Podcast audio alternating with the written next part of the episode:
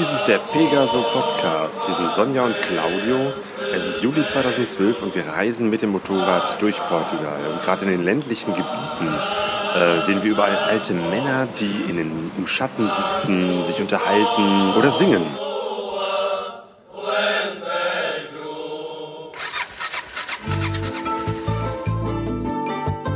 Pegaso Podcast. Expeditionen mit den Ohren. Auf pegasoreise.de. Und dann würde ich runterfahren, also Morau. Und wie gesagt, auf jeden Fall Serpa und Mertola würde ich euch empfehlen. Jo, Genau. gut, gut, gut. Ja, ja, wir sind in Évora in einem äh, traditionellen Restaurant. Wir haben den André hier kennengelernt. André, du kommst aus Deutschland, lebst aber jetzt seit sechs Jahren in Portugal. Jahre. Seit acht Jahren. Was hat dich in den Alentejo verschlagen? Ähm, es ist einfach so paradiesisch hier.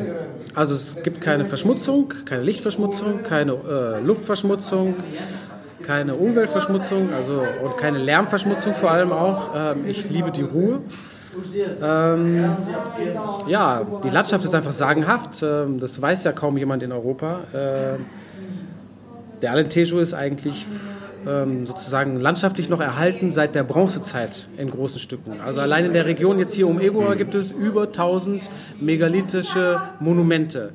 Äh, Antasch, also Dolmen oder auch Steinkreise, Menhire, äh, neolithische Steinbrüche, alles, was man sich vorstellen kann. Überall. Und dann eben die lebendige Tradition, also äh, viel Handwerk äh, und vor allem eben auch die Gastronomie. So, alles handgemacht, ähm, mit viel Liebe und sehr geschmackshaltig. Das konnten wir ja gerade hier schmecken mit diesen wunderbaren Gerichten, die wir ge- gegessen haben. Ein sehr toller Tipp von dir war. Ja, danke, freut mich, dass es euch gefallen hat. Wir sind jetzt hier ungefähr 13 Kilometer westlich von Évora und mitten auf dem Land. Und hier gibt es unheimlich viele Menire und Cromlechs. Das sind Alte Steinformationen, uralte Steine, Riesendinge. ja von unseren Urahnen bearbeitete Steine. Und die stehen hier, ja, die stehen hier einfach so mitten auf dem Land rum. Ja. Ja, kamen zwischen 3.000, 4.000, also äh, genau, 3.000, 4.000 vor Christus wurden die aufgebaut, also vor äh, 5.000, 6.000 Jahren. Ähm, und kann da einfach so zwischenher laufen. Das sind große Steine, so teilweise zwei Meter, teilweise noch Meter größer. Ähm, man kann ein bisschen noch erkennen, dass da mal irgendwas reingeritzt war, irgendwelche Zeichen, Kreise. Ähm, die stehen so auch in einem großen Kreis. Was das genau bedeutet hat, kann man nur spekulieren, aber ja, sehr geheimnisvoll und, und äh, sehr seltsam, diese Art hier. Wir sind jetzt in der Serra de Mertola, ähm, ein Gebiet zwischen Serpa und Mertola, ähm, auch ein Naturpark und haben dem Tipp vom André folgend äh, uns auf die Suche gemacht nach dem Pulo de Lovo. Das ist ein äh, Wasserfall an einer, einer alten Schmugglerstraße, wo die Schmuggler über das Wasser an einer engen Stelle drüber gesprungen sind. Das sind wohl gerade zwei Meter, wie ich hörte. Und äh, ja, wer es geschafft hat, da rüber zu springen, war glücklich. Wer es nicht geschafft hat, hatte Pech. Ähm, hierhin führte erstmal eine von der Straße aus eine Schotterpiste. Und irgendwann wurde dann daraus ein äh, Dirt Road. Und ja, jetzt sind wir irgendwie am Ende der Dirt Road. Jetzt können wir wirklich nur noch zu Fuß weiter die letzten Meter runter zum Wasserfall. Und da unten irgendwo ist dieser Pulo de Lobo. Auf geht's. Sehr steil. Theoretisch könnte man hier auch mit dem Motorrad runterfahren, aber nicht mehr hoch. Das ist ja mittlerweile schon richtig rote Erde. Das erinnert mich so ein bisschen auch an Brasilien. Ähm, wenig Bäume, es ist eben halt eine wirklich sehr karge, trockene Landschaft. Wenig Grün, viel Brauntöne. schöne schillernde Steine. Sollen wir mal eine für die Karawane mitnehmen? Oh ja, wir Der nehmen mal so einen Peter. Stein mit. Peter, wir holen mal einen Stein für dich. Jo. Du sammelst die doch. Ja.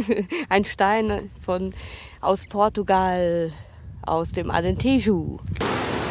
Ja, so sieht das von unten aus, beziehungsweise so hört sich das an. Ein äh, Wasserfall, der zwischen diesen ganzen Felsen durchstürzt. Und äh, ja, hier als Schmuggler drüber zu springen, muss wirklich gefährlich gewesen sein.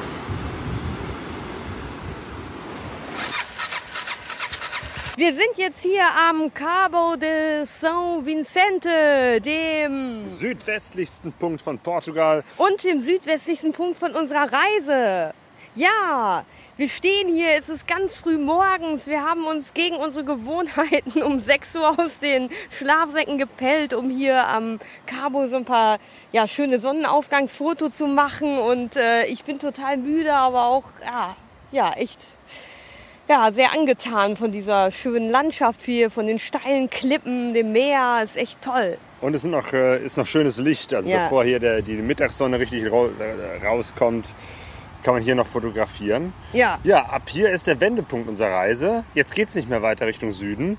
Ähm, sonst müssen wir eigentlich ein Schiff nehmen und rüber nach Afrika fahren. Stattdessen fahren wir jetzt, ab jetzt wieder Richtung Norden, Mhm. an der Küste entlang nach Lissabon, nach Lisboa. Jo, und auf dem Weg werden wir hoffentlich noch so ein paar nette Menschen kennenlernen. Einmal äh, jemanden, den wir über das Internet äh, kennengelernt haben, der ja in einem Motorradclub ist, der Edgar. Also ich bin mal gespannt, was die letzten Tage noch bringen. Also auf wieder Richtung oben.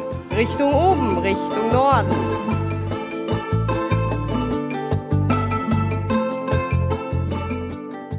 pegasoreise.de